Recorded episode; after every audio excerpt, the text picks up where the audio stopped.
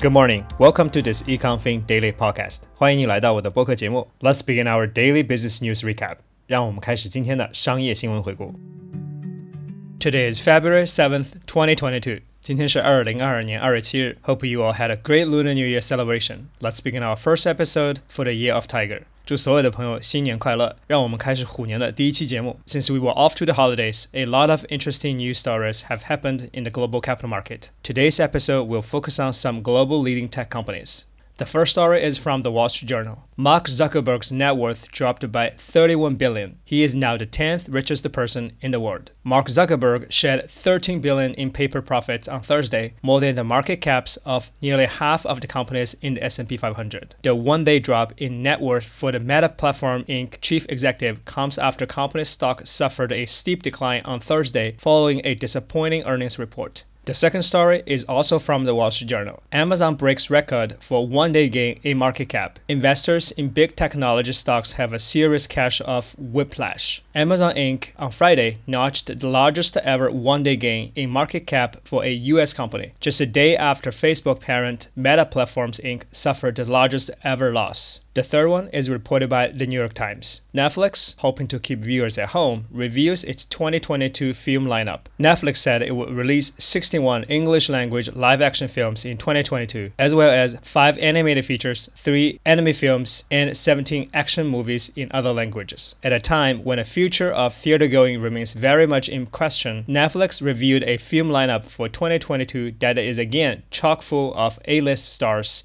and directors giving viewers plenty of reasons to watch movies at home. The fourth report is published by CNBC. Snap shares soar more than 58% after earnings show it's weathering Apple's privacy changes. Snap shares soared up to 58.2% Friday after the company reported its first ever quarterly net profit and showed it's seeing quicker than expected progress on its transition with the advertisers on Apple's privacy changes on iOS. The last piece is from Reuters. Ford to suspend or cut output at eight of its factories due to chip shortage. Ford Motor plans to suspend or cut production at eight of its facilities in the United States, Mexico, and Canada throughout next week because of chip supply constraints A spokeswoman told Reuters on Friday. The change comes a day after the Detroit automaker warned a chip shortage would lead to a decline to vehicle volume in the current quarter. That's all for today's news. 这就是今天所有的新闻。你可以在 show notes 里找到这些新闻的摘要，也可以参考同名公众号里的完整版。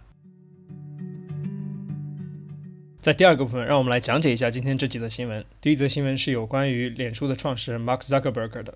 在上周四呢，脸书公布了最近一个季度的财务报告，股票呢随时出现了大幅度的下跌。那一天晚上呢，Mark Zuckerberg 个人的财富呢损失了三百一十亿美元，他个人财富的损失呢已经超过了半数的 S&P 500上市企业的市值。同时呢，他的个人财富排名呢也跌到了全世界的第十位。第二则新闻呢，则是有关于亚马逊的。亚马逊呢也在上周公布了自己最近一季度的财务报告，表现得非常好。所以呢，在之后的股票交易里呢，市值出现了大幅度的上升，创造了美股单日市值上升的最大记录。这和前一日脸书出现的最大跌幅形成了鲜明的对比。第三则新闻呢，则是有关于 Netflix 的。Netflix 在上周呢，公布了它的2022年所谓的 Film Lineup，也就是它自己制作的电影节目，其中呢将有61部英语电影、三部动画片、17部非英语的电影。鉴于目前疫情发展还不是特别明朗，所以去电影院看电影呢，仍然是一件值得商榷的事情。所以 Netflix 这些由 A-list 的明星和导演制作的节目呢，将给人们更多的理由呢，留在家里看电影，而不是去电影院。第四则新闻呢，则是有关于 Snap，也就是 Snapchat 的母公司。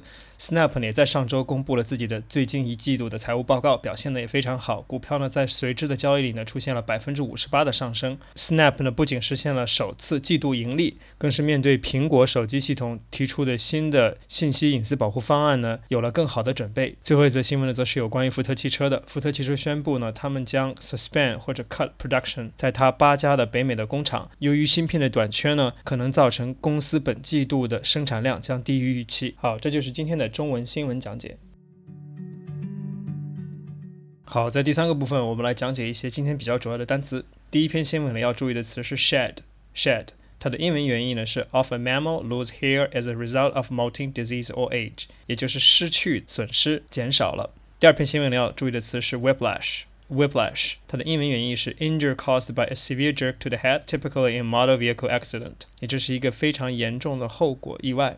第三篇新闻里要注意的词是 chock full，chock full，它的英文原意是 fill to overflowing，也就是装满了、充满了的意思。第四篇新闻里要注意的词是 soar，soar，它的英文原意是 fly or rise high in the air，也就是向上升起的意思。最后一篇新闻里要注意的词是 shortage。